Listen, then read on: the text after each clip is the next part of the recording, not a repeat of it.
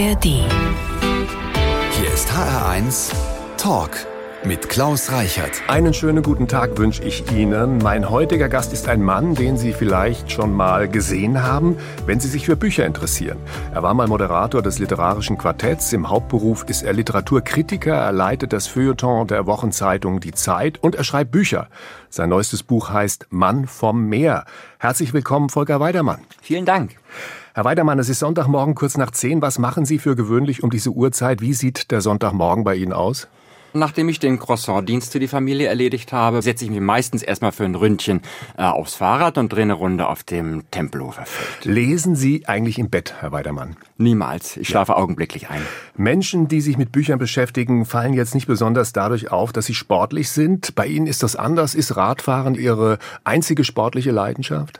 Radfahren, Beachvolleyball und Fußball. Wobei Fußball eher doch passiv in unserem Alter. Es gibt jetzt auch nicht so viele Spitzensportler, die dadurch auffallen, dass man sie mal mit einem Buch unter dem Arm sieht. Eine gibt es und mit der machen sie eine Sendung. Seitenwechsel auf Zeit Online. Die Tennisspielerin Andrea Petkovic. Mal abgesehen davon, dass sie beide in Darmstadt aufgewachsen sind. Wer hat die Idee zu dieser Sendung gehabt? Ich glaube, das hatte ich. Begeisterter Leser ihrer Bücher und begeisterter Tenniszuschauer. Wir verlosen Karten für eine Lesung, die morgen in der Stadtkirche in Darmstadt stattfindet. Sie lesen und Andrea Petkovic interviewt Sie? Ja, genau. Ja?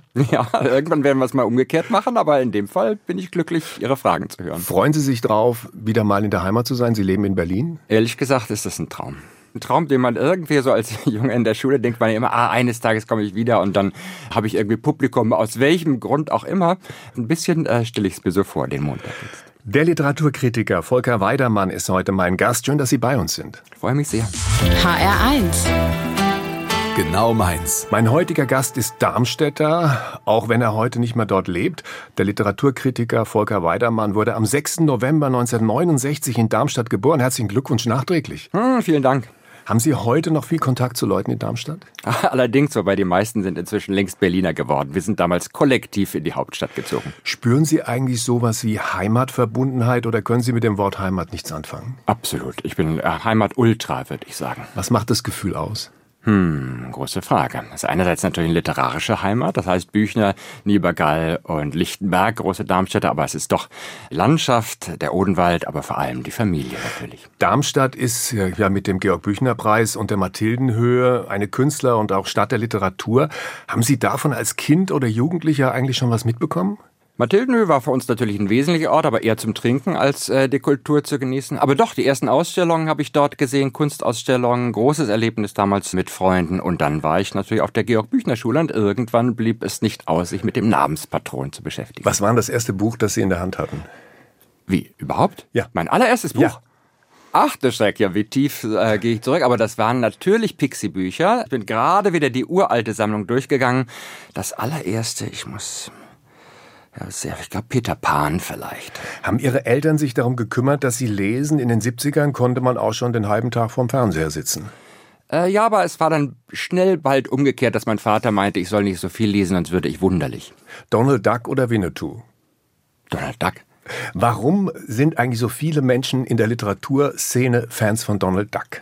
Ich kann es gar nicht sagen. Es ist vor allem das FAZ-Feuilleton ist von Donaldisten durchsetzt. Aber es ist einfach oder war für mich auch eine der ersten Erfahrungen, dass Lesen einfach ein unglaublicher Spaß ist, dass es eine Freude macht, lustig ist und die Fantasie anregt. Haben Sie eigentlich Orte in Darmstadt, ähm, die mit besonderen Gefühlen verbunden sind? Aus Ihrer Kindheit zum Beispiel? Die ganze Stadt ist äh, voll davon. Also der erste Kuss oder wo man das erste Mal eins auf die Mütze gekriegt hat? Wahrscheinlich ist das letztlich äh, erster Kuss. Ach so, ich dachte, also wir sind richtig unter uns, oder was? Ja, ja, ja, ja. Es hören zwar ein paar tausend Leute zu, aber das wollen wir jetzt schon wissen. Herrlich, doch, doch. Das muss da direkt vor dem Helia gewesen sein. Gibt es eigentlich noch das Helia-Kino? Ich hoffe doch sehr. Äh, ja, erster Kurs erstmal auf die Nase. Das war natürlich der Schulhof Schiller. Äh, Schule war das natürlich. Das fing schon äh, sehr früh an. Da herrschte doch rauer Ton und raue Faust, möchte ich sagen. Waren Sie denn ein kleiner Rabauke oder waren Sie ein kleiner Bücherwurm? Wirklich nicht. Ich war ein schrecklicher Einstecker. Aber ich habe relativ früh dann immerhin so Gangs gehabt, die sich aus mir völlig unnachvollziehbaren Gründen äh, mich beschützt äh, haben auf Herr dem äh, Nachhauseweg. Ich habe Ihr Buch von der ersten bis zur letzten Seite gelesen und ich frage auch deshalb, weil in der Danksagung erwähnen Sie einen Ort, das Oberfeld und das Denkmal da. Und da muss ich sagen, das hat mich sehr berührt, was Sie da erzählt haben, was Sie mit diesem Ort verbinden. Ein magischer Ort. Für mich überhaupt das Oberfeld ist ein magischer Ort, einfach die Weite und die, dass es jeden Tag anders aussieht. Und dann gibt es halt dieses Denkmal, die Unbesiegbaren. Und Lieblingsort meines Vaters auch. Überhaupt das Oberfeld ist mit meinem Vater immer verbunden gewesen, jeden Tag dort spazieren gewesen, jeder Darmstädter eigentlich, der auf dem Oberfeld war, muss ihn eigentlich kennen. Und der ist am Ende, als ich das Buch geschrieben habe, ist mein Vater gestorben. Und naja, aber zog sich ein bisschen, sein Sterben, und ich war damals auf dem Oberfeld wieder mal spazieren und irgendwie wartete ich auf die Nachricht von seinem Tod und da war ich genau an diesem Denkmal, das die Unbesiegbaren heißt. Und da war der Moment, dass er besiegt worden ist. Und das hm, hat mich traurig gemacht, natürlich. Also über das, was vorher in dem Buch steht, reden wir jetzt im Rest der Sendung noch. Wir haben jetzt das Pferd von hinten aufgezäumt. Herr Weidermann, schön, dass Sie bei uns sind. Der Literaturkritiker und Autor Volker Weidermann heute zu Gast im HR1 Talk. Eine letzte Frage habe ich noch zu Darmstadt. Volker Weidermann ist bei uns. Er ist Feuilletonchef der Zeit. Herr Weidermann, Ihre Karriere als Journalist hat nicht in Darmstadt begonnen. Das Darmstädter Echo hat Sie als Praktikant oder Volontär abgelehnt. Wissen Sie noch mit welcher Begründung? Ja, das werde ich nie vergessen, weil es mich damals so erschüttert hat. Sie ist einfach, man bräuchte für ein Praktikum journalistische Erfahrung. Und ich fand es so ungerecht, weil ich dachte, ja, ich, dafür möchte ich doch kommen. Haben Sie den Leuten vom Echo verziehen oder sind Sie nachtragend? Überhaupt nicht nachtragend. Ich bin äh, alles. Ich liebe das Echo und habe da guten Kontakt, habe später immer noch wieder Texte dort schreiben können beim Johannes Breckner in der Kulturredaktion und wann immer ich in Darmstadt bin, äh, lese ich das Echo. Als Literaturkritiker ist Ihr Job, die Arbeit anderer Leute zu beurteilen. Das kann man so und so machen. Sie gelten nicht als Kritiker, der Autoren in der Luft zerreißt. Hat das damit zu tun, dass Sie selbst schon Ablehnung erfahren haben? Ich glaube, ich bin schon eher als empathischer Leser auf die Welt gekommen, aber ich muss zugeben, mein erstes Buch hat wirklich wüste Kritiken bekommen vom sogenannten großen Feuilleton, damals in Feuilleton der Zeit vor allem auch, und ich fand es wahnsinnig verletzend und erschütternd. Nach wie vielen Seiten merken Sie, das ist ein gutes oder ein schlechtes Buch? Die literarische Kraft und den Wumms und die Lebendigkeit, das merke ich nach zwei, drei Seiten. Was ist denn ein gutes Buch? Mit Büchner zu sprechen, Kunst muss Leben haben, sonst ist es nichts. Es muss lebendig sein, ich muss mitleben, aber diese Figuren müssen erlebt sein und echte, mitreißende Menschen. Sie haben gerade schon über Ihre Erfahrungen mit Kritikern gesprochen, über Ihr erstes Buch. Nun ist das neue Buch da. Es ist gerade erschienen. Es heißt Mann vom Meer, Thomas Mann und die Liebe seines Lebens. Über das Buch reden wir gleich. Sie lesen auch, was die Kollegen über Sie schreiben, habe ich jetzt rausgehört aus einer Antwort eben. Augenblicklich, na klar. Es wäre ja auch lächerlich, wenn ich sozusagen meinen Beruf, nur weil ihn andere ausüben, nicht mehr ernst nehmen würde. Nein, nein, das, ich nehme das sehr ernst und das bedeutet mir viel. Das heißt, die Kritik perlt nicht etwa an einem ab lächerlich. Dass man ich, könnte, ich würde es gerne behaupten. Nein, jedes Wort, jedes Wort merkt man sich. Ist es nicht so, dass man auch sich daran einfach gewöhnt? Ich meine, es gibt ja Autoren, Sebastian Fitzek zum Beispiel, der von den Feuilletons immer zerrissen wird und Millionen Bücher verkauft. Also irgendwann kann man sich so sagen, komm, egal was die sagen, Hauptsache das Geld kommt aufs Konto. Man liest ja, um gelesen und anerkannt und verstanden zu werden. Und natürlich sind ja echte Leser, also die nicht professionell lesen, nicht lesen müssen. Natürlich sind mir die wichtiger. Und aber am Anfang ist diese Instanz der Kritik und da habe ich es jetzt leichter sozusagen mit verrissen, umzugehen, weil es einfach jetzt mein achtes, neuntes Buch ist. Routiniert wird man, aber die Verletzungen bleiben. Volker Weidermann ist heute mein Gast im HR1 Talk. HR1 Talk. Der Literaturkritiker Volker Weidermann ist heute bei uns. Mein Name ist Klaus Reichert. Einen schönen guten Morgen. Lesen Sie eigentlich auch mal ein Buch einfach nur zum Spaß oder liest da immer der Kritiker mit? Ich kann gut Ferien lesen, äh, muss ich sagen, wo ich dann wirklich den Stift sinken lasse und auch selbst versinke. Welches Buch haben Sie zuletzt so gelesen auf diese Art? Gerade erst in Frankreich Erzählungen des wahnsinnig großartigen Reiseschriftstellers Somerset Maugham. Wie viele Bücher lesen Sie eigentlich so die Woche? Ehrlich gesagt, im aktuellen Job komme ich nicht mehr so viel. Also als ich richtig hauptberuflich Literaturkritiker war, äh, waren, könnten das schon mal drei, vier pro Woche sein. Power Reading nannte ich das dann. Gibt es ein Buch, das jeder gelesen haben sollte, also muss will ich nicht sagen, aber so als Empfehlung vom Kritiker. Doch, doch, sagen wir doch, wenn wir schon mal beisammen sind, sagen wir doch muss. Und dann ist es der Zauberberg von Thomas Mann. Reich Ranitzky hat die Bücher von Thomas Mann immer empfohlen, die Buddenbrocks. Er hat ständig die Bücher gelobt. Ist das auch so eine kleine Referenz an Herrn Reich Ranitzky, dass Sie sich auch Thomas Mann vorgenommen haben? Aber eine, die sich von selbst ergeben hat. Das Schöne ist ja, solche Referenzen kann man sich ja nicht aussuchen, sondern die kommen zu einem. Das, oder vor allem zumindest ein, zu einer lebenslangen Beschäftigung gehört schon auch eine tiefe, tiefe Leidenschaft. Und die erste Idee kam sicherlich von Reich Ranitzky. Der zweite und dritte Schritt muss aber von mir selbst kommen. Wir spielen Ihren ersten Musikwunsch, Herr Weidermann, Coldplay mit In My Place. Yeah.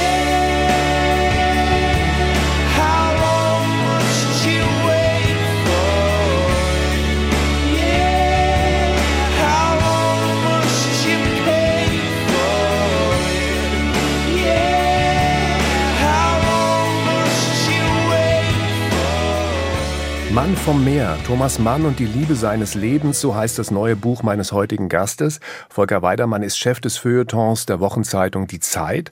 Ein Feuilletonchef schreibt über Thomas Mann, da läuten natürlich sofort die Hochkulturglocken. Ich hoffe, dass wir die Leute für ihr Buch interessieren können, die nicht Abonnenten der Zeit sind und nicht in der Welt der schönen geistigen Literatur zu Hause. Herr Weidermann, warum haben Sie den Großschriftsteller Thomas Mann als Held für Ihr neues Buch gewählt? Ich freue mich erstmal noch über die Hochkulturglocken.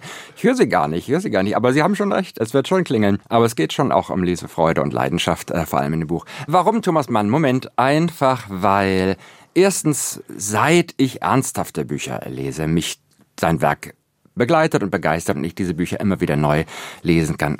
Zweitens, weil das ganze letzte europäische oder Weltjahrhundert eigentlich in diesen Büchern zu erzählen ist in seiner Lebensgeschichte.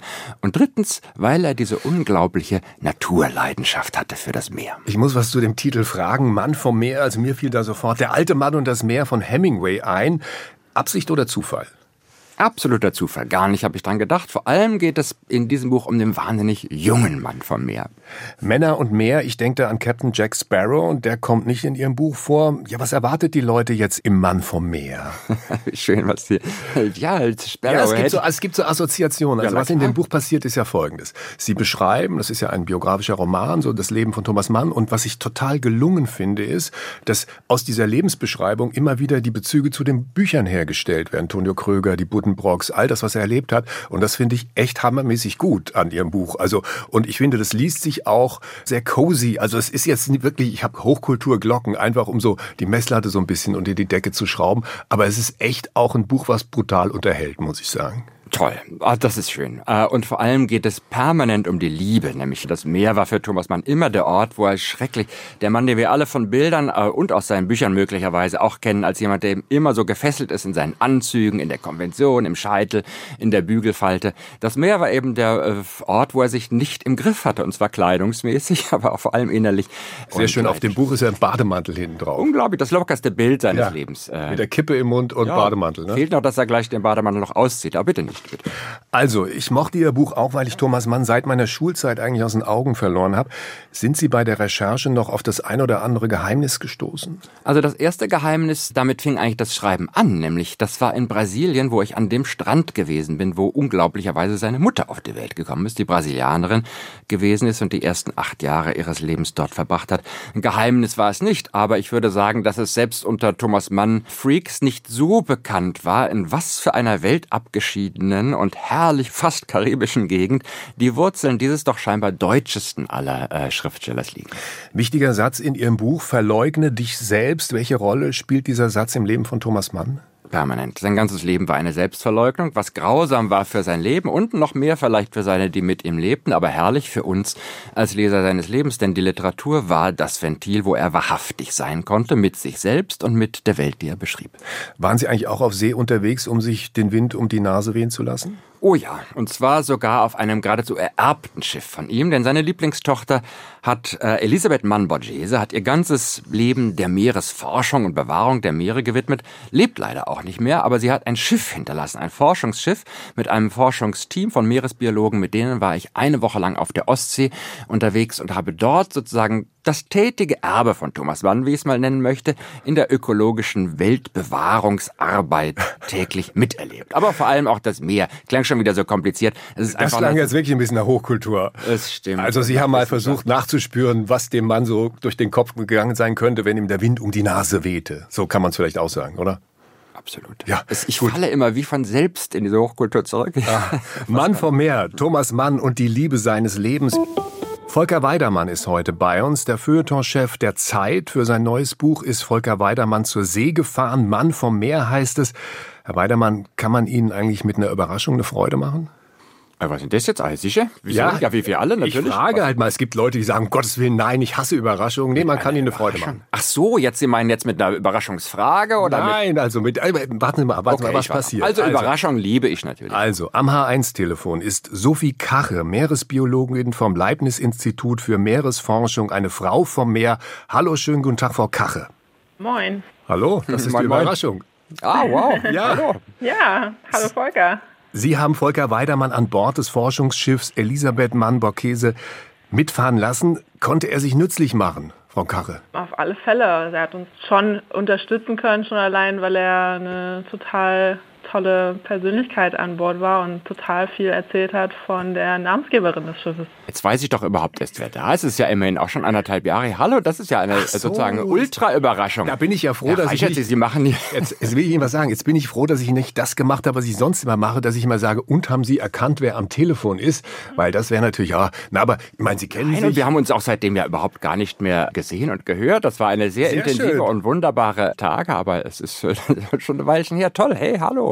Sie hat eine fantastische Forschungsinstallation dabei, die mühsam auf dem Meeresgrund Die Frau Kache hat ein total interessantes Forschungsgebiet. Sie forscht nämlich nach Meeresschnee oder zumindest hat sie damals nach Meeresschnee geforscht, als Sie dabei waren. Äh, was ist der Meeresschnee bitte? Das sind kleine Organismen, die das sogenannte Plankton, Kleinstorganismen, die im Meer umherschweben. Und wenn die absterben, dann sinken die durch die Wassersäule Richtung Boden und manchmal verklumpen die dann so und dann sieht es aus wie Schneeflocken.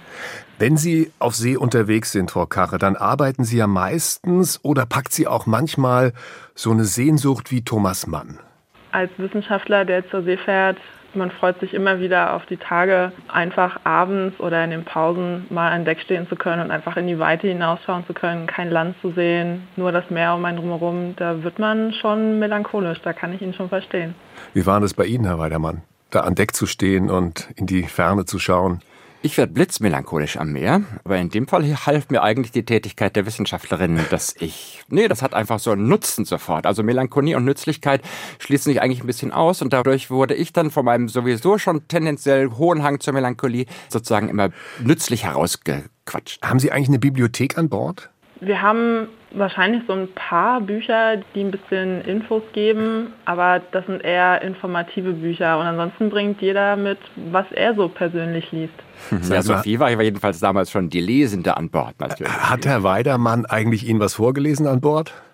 Ja, tatsächlich waren wir da total begeistert und selbst von der Schiffsmannschaft waren einige mit dabei, als er uns den Anfang von seinem neuen Buch, also so seine ersten Ideen vorgelesen hat. Und das war total klasse. Also wir waren alle total begeistert. Sophia Kache, Meeresbiologin vom Leibniz-Institut für Meeresforschung. Danke, dass wir Sie anrufen durften. Gerne. Hey, vielen Dank. Das war echt eine Riesenfreude. Ja, danke auch. Juhu. Sehr schön. Also, wenn Ihnen gefällt, was Sie hier hören, den Talk mit Volker Weidermann, den finden Sie auf hr1.de und in der ARD Audiothek. Wir spielen Ihren nächsten Musikwunsch, Haus am See, in einem Satz. Warum haben Sie diesen Song ausgesucht? Das ideale Leben in drei Minuten gesungen. Ich meine, besser geht's nicht. Haus am See. Hier kommt Peter Fox. Und am Ende der Straße steht ein Haus am See. Orangenbaumblätter liegen auf dem Weg. Ich hab 20 Kinder, meine Frau ist schön. Mm, alle kommen vorbei, ich brauch nie rauszugehen. Heute zu Gast im H1 Talk ist einer der mächtigsten Männer in den deutschen Medien, wenn es um Bücher geht. Noch einmal herzlich willkommen, Volker Weidermann. Vielen Dank.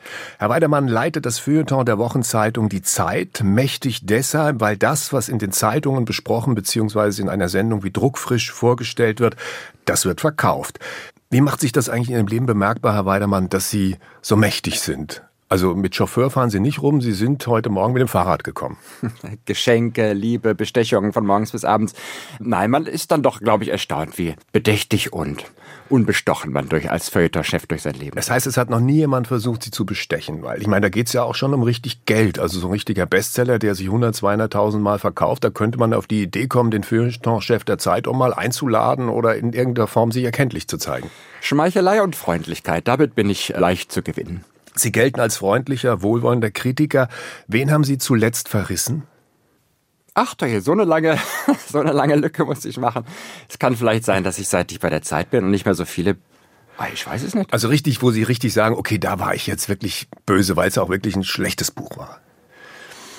Wir wollen so Sie nicht lange, nur, wir so, wollen, wir so lange wollen wir das schweigen. Wir wollen Sie nicht nur als glücklichen, wohlwollenden, netten, lieben Kritiker hier ich durchkommen lassen. Ich verstehe es, Sie haben völlig recht. Aber ja. sozusagen meine kritischste Zeit war, glaube ich, wirklich im literarischen Quartett, weil da musste ich ja einfach auch Bücher lesen, die ich gar nicht lesen wollte. Und ansonsten ist die Freiheit meines Kritikerlebens tatsächlich, auch wenn das noch so glücklich wirkt, ich kann es nicht ändern.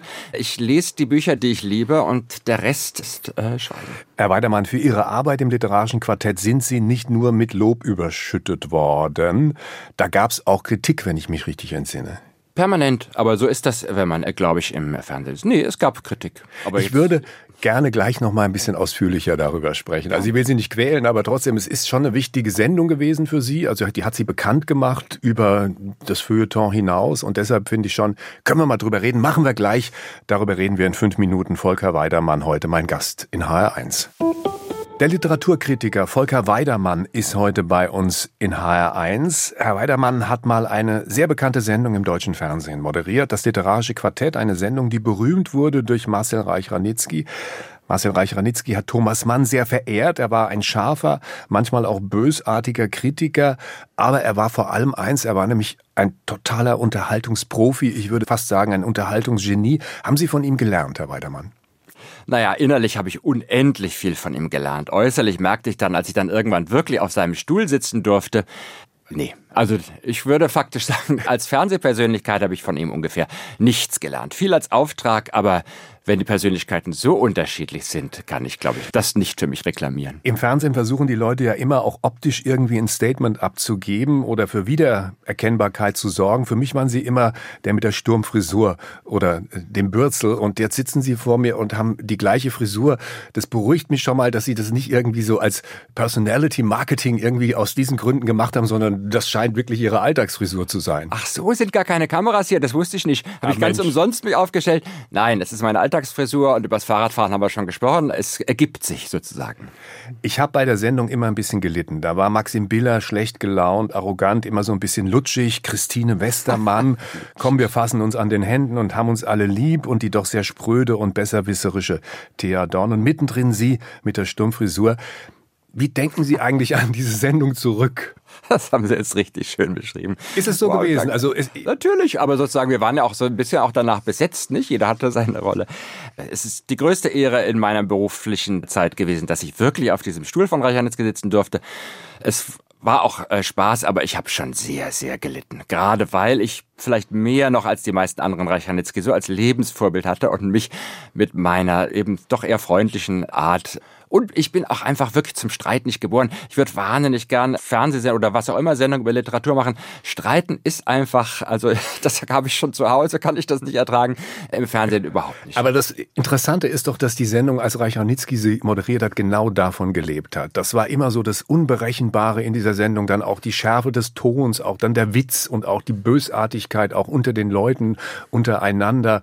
Davon hat die Sendung irgendwie gelebt. Ne? Das war die Art und Weise, wie der Bücher vermittelt hat. Absolut. Aber es ist halt jetzt auch 25 Jahre her und ich kann bei Reich Ranitzky immer nur sagen, diese ungeheure Leidenschaft, es ging ja bei jedem Buch bei ihm offenbar um Leben und Tod. Und das ist etwas, was man nicht simulieren kann. Und sozusagen, wenn wir Nachgeborenen das so tun, ist es nur lächerlich. Und es liegt in seiner Geschichte begraben. In ihm, seine Kenntnis der Literatur hat die sich an die Geschichte erinnern, Warschauer Ghetto nur deshalb überlebt, weil er die Weltliteratur auswendig konnte und dem Mann, der ihn verborgen hielt, zwei Jahre lang die Weltliteratur erzählen konnte. Insofern, ja, er hat diese Leidenschaft, diesen Hass auch auf langweilige Bücher und die Liebe zu echten Büchern hat er selbst an Leib und Leben erfahren. Das lässt sich nicht in der Enkelgeneration einfach nicht nachmachen. Sie machen eine neue Sendung im Netz zusammen mit Andrea Petkovic. Früher war sie Tennisprofi, heute Moderatorin und Schriftstellerin und gemeinsam mit ihr findet morgen eine Veranstaltung in der Stadtkirche in Darmstadt statt. Beginn ist 19 Uhr. Sie lesen aus Mann vom Meer. Andrea Petkovic macht was dann morgen? stellt mir begeisterte Fragen. Nein, sie ist an meiner Seite. Wir verstehen uns so wahnsinnig gut. Sie kennt sich so gut aus in Literaturgeschichte, war über dieses Buch von Thomas Mann. Er hat sie auch spät sozusagen zum zweiten Mal zu ihm gefunden und wir werden auch ja, über Bücher sprechen. Und was wir hier sagen können, Andrea Petkovic schreibt ihre Bücher selbst. Es gibt ja viele Bücher, wo Sportler so tun, als würden sie über ihr Leben schreiben. Sie schreibt ja nicht nur über ihr Leben. Das ist auch inspiriert, wie bei den meisten Schriftstellern, natürlich von dem, was sie erlebt hat. Aber es sind jetzt keine Tennisgeschichten und es ist keine biografische Sache, die sie da macht. Sie schreibt gut wahnsinnig gut. Wirklich. Also vor allem so wahrhaftig. Ne? Also ihr erstes Buch, das sie geschrieben hat, geht ja vor allem über die Depression, eigentlich die Zeit von einem Profispieler in der, wenn man allein ist in der Nacht. Und dieser Mut zur Wahrhaftigkeit, gleichzeitig dieser wahnsinnige, diese Coolness des Tons, dieser Humor. Sagen wir ja. noch ganz kurz, wie das Buch heißt. Einfach, jetzt haben wir davon geschwärmt. Zwischen Ruhm und Ehre liegt die Nacht. Also morgen wird aber aus Mann vom Meer gelesen. Die meisten Fragen, die ich jetzt stelle, stellen wir immer unseren Gästen. Jetzt kommt der H1 Fragebogen. Ein paar Fragen haben wir noch ergänzt. Volker Weidermann, sind Sie bereit? Klar. Für diese Allerweltsfragen hätte ich fast gesagt. Also, meine schönste Reise war. Sri Lanka. Von Kindern habe ich gelernt. Staunen, Begeisterung, jeden Morgen. Mein Lieblingsessen? Schnitzel und Pommes. Mich bringt auf die Palme, wenn. Da Sie kein streitlustiger Mensch sind, ist die Pause jetzt wohlgesetzt, ist gut gesetzt, ja. Mich bringt auf die Palme, wenn. Alter. Alter. Ein Alter, sagten Sie Alter, als, ich als sag Alter wie Platzweiser. als, äh, als Platzhalter. Ähm, Lassen wir das offen, lassen wir Alter stehen. Äh, Das Schwierige an der Demokratie ist, dass alle mitreden können. ich möchte gerne mal einen Abend verbringen mit. Ah, ich bin echt ein schlechter Spontane. Äh, Ich merk's, aber da müssen Sie jetzt durch. Ich möchte gerne mal einen Abend verbringen mit. Robert Habeck. Peinlich war mir zuletzt. Dass mich nichts auf die Palme gebracht Sehr schön. Der Glaube. ist wesentliche Grundlage meines Lebens. Ich habe Angst vor. Im Sterben allein. Mein Lieblingsfilm ist. The Great Gatsby. Das letzte, was ich geklaut habe, war. Bestimmt ein Buch. In meinem Bücherschrank unten rechts steht. Rechts. Dostoevsky. Thomas Mann ist. König aller Klassen. Das Meer ist. Das Paradies. Einen Bestseller schreibt man. Pünktchen, Pünktchen. Weil man mit Leidenschaft und Begeisterung von seinem Inneren erzählen kann. Die Oktopus-Krimis von Drogeriemilliardär Rossmann sind. Ein unglaubliches Marketingphänomen. Haben Sie eines dieser Bücher gelesen? Das erste. Ich habe sogar den Dichter dazu interviewt. Er sagte, die Geschichte ist ihm über mehrere Monate im Traum erschienen. Wenn Ihnen gefällt, was Sie hier hören, den Talk mit Volker Weidermann finden Sie auf hr1.de und in der ARD Audiothek. HR1 Talk. Heute mit Volker Weidermann und Klaus Reichert. Einen schönen guten Tag. Können wir ein paar Lesetipps von Ihnen bekommen, Herr Weidermann? Also keine Buchempfehlungen, mehr so praktische Dinge. Wo sollte man lesen? Im Bett, auf der Couch oder im Fitnessstudio auf dem Trimmrad? Also am Strand ist es ideal. Lesesessel, Bett lehne ich komplett ab, wirklich. Also wer im Bett lesen kann, ist nicht müde genug. Ein Buch nach dem anderen lesen oder mehrere gleichzeitig? Immer gleichzeitig, herrlich ist das. Wie viele lesen Sie gleichzeitig? Vier bis sieben. Ich lese ein Sachbuch und ein belletristisches Buch, also ein Roman gleichzeitig. Warum? Also Das ist ja spießig. Ja, nee, das finde ich nicht, sondern ich finde, das reicht mir. Also da bin ich dann schon, was meine Auffassungsgabe angeht, am Limit. Beim tollen Buch kann man ja auch immer wieder sofort einsteigen. Ist ja nicht so, dass man wieder nachgucken muss, aber wenn wirklich mitreißende Bücher, zack, bin ich wieder drin. Wie ordnet man einen Bücherschrank? Alphabetisch, nach Ländern, nach Rubriken? Länder und Epochen. Wir spielen Ihren nächsten Musikwunsch. The Killers mit Human. Gibt's zu diesem Song eine Geschichte? Ich kann bei diesem Song nicht still sitzen bleiben, außerdem bin ich ein leidenschaftlicher großer Tänzer. Dieses Lied ist mein absolutes Muss-Tanzlied. Hier kommen die Killers mit Human.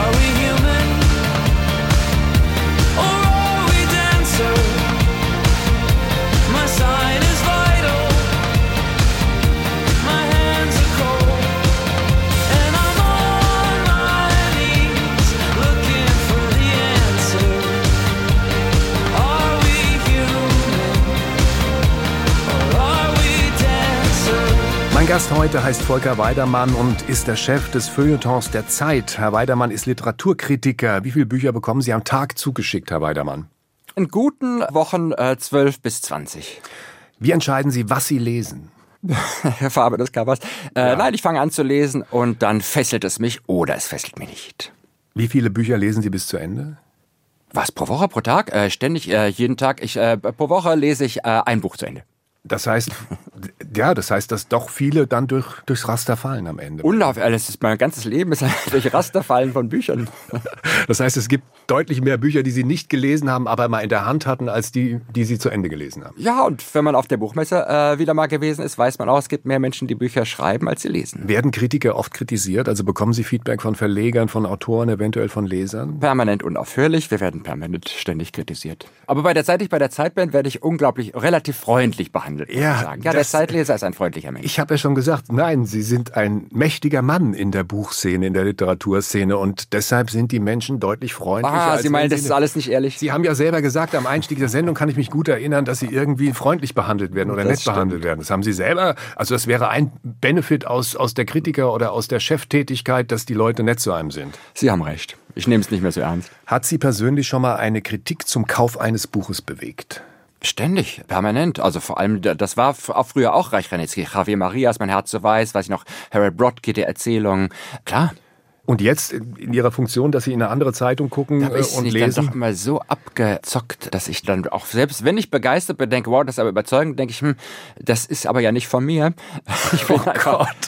Oh, ist das jetzt wahnsinnig klein. Nee, so misstrauisch bin ich vielleicht. Oh Mann, unter dieser Freundlichkeit, unter dieser Geschmeidigkeit verbirgt sich dann doch auch eine gewisse Eitelkeit. Ha!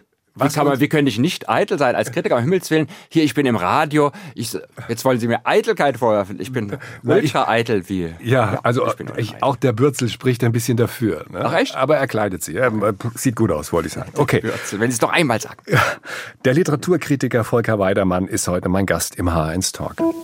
Immer mehr Kinder verlassen die Schule, ohne richtig lesen und schreiben zu können. Der Literaturkritiker Volker Weidermann ist bei uns. Machen Sie sich Sorgen, dass irgendwann nur noch TV-Serien angeschaut werden und keiner mehr liest? Also Statistik mag dagegen sprechen, aber sozusagen die Tatsache, Kinder lesen nicht, äh, das war als ich klein war, war das schon so, ich glaube bei meinen Eltern so. Äh, ich glaube es einfach irgendwie nicht, selbst wenn die Statistiken dagegen sprechen. Wie bekommt man Kinder dazu zu lesen? Falsche Frage. Die Kinder müssen schon selbst äh, dazu finden. Also das ist jetzt auch groß gesprochen. Natürlich hilft irgendwie ein Zugang, müssen sie am Anfang haben, aber letztlich kann man das überhaupt nicht reinzwingen. Okay, ich habe noch eine falsche Frage. Wie bekommt man Erwachsene dazu zu lesen? Wirklich falsch, wirklich falsch. Ist äh, nicht mein Ansehen. Möchte ich auch nicht. Menschen, die nicht lesen wollen, haben auch mit mir nichts, also den kann ich, die kann ich auch nicht hilft nichts. Das heißt, Sie sind für die Leute da, die lesen wollen und damit sie das Richtige lesen, das bekommen sie dann von Ihnen. Ja, und ich glaube auch wirklich nicht, dass die Welt so viel besser oder ich ich habe nicht diesen missionarische Dings, das habe ich irgendwie nicht. Was ist Ihr Antrieb dann? Weil Reich Ranitzky zum Beispiel hatte diesen Antrieb. Der wollte, dass die Leute Thomas Mann lesen. Der wollte, dass die Leute diese Bücher lesen. Verrückterweise aber nicht. Er sagte auch immer, sollen die Leute doch Billard spielen, es sei ihm egal. Aber wenn sie lesen, und da bin ich wieder, fast kein Platz zwischen ihnen und ich, wenn sie lesen, dann diese fantastischen, unglaublichen, welterklärenden äh, Bücher. Nochmal der Hinweis, wann und wo lesen Sie aus Ihrem neuen Buch Mann vom Meer, Thomas Mann und die Liebe seines Lebens, morgen in Darmstadt. 19 Uhr kommt alle in der Stadtkirche. Ich freue mich so. Wir sind am Ende der Sendung angekommen und da bekommen wir von unseren Gästen noch eine Lebensweisheit mit auf den Weg. Kann auch in Reimform sein. Was bekommen wir von Ihnen? Hoffen auf Wunder und immer wieder der Glaube daran, dass durch die nächste Tür wieder jemand hereinkommt. In der scheinbar hoffnungslosen Situation geschieht das Unglaubliche. Den Glauben nicht verlieren. Volker Weidermann, herzlichen Dank für Ihre Zeit und alles Gute, Herr Weidermann. Danke Ihnen, Herr Reichert. Vielen Dank. HR1, genau meins.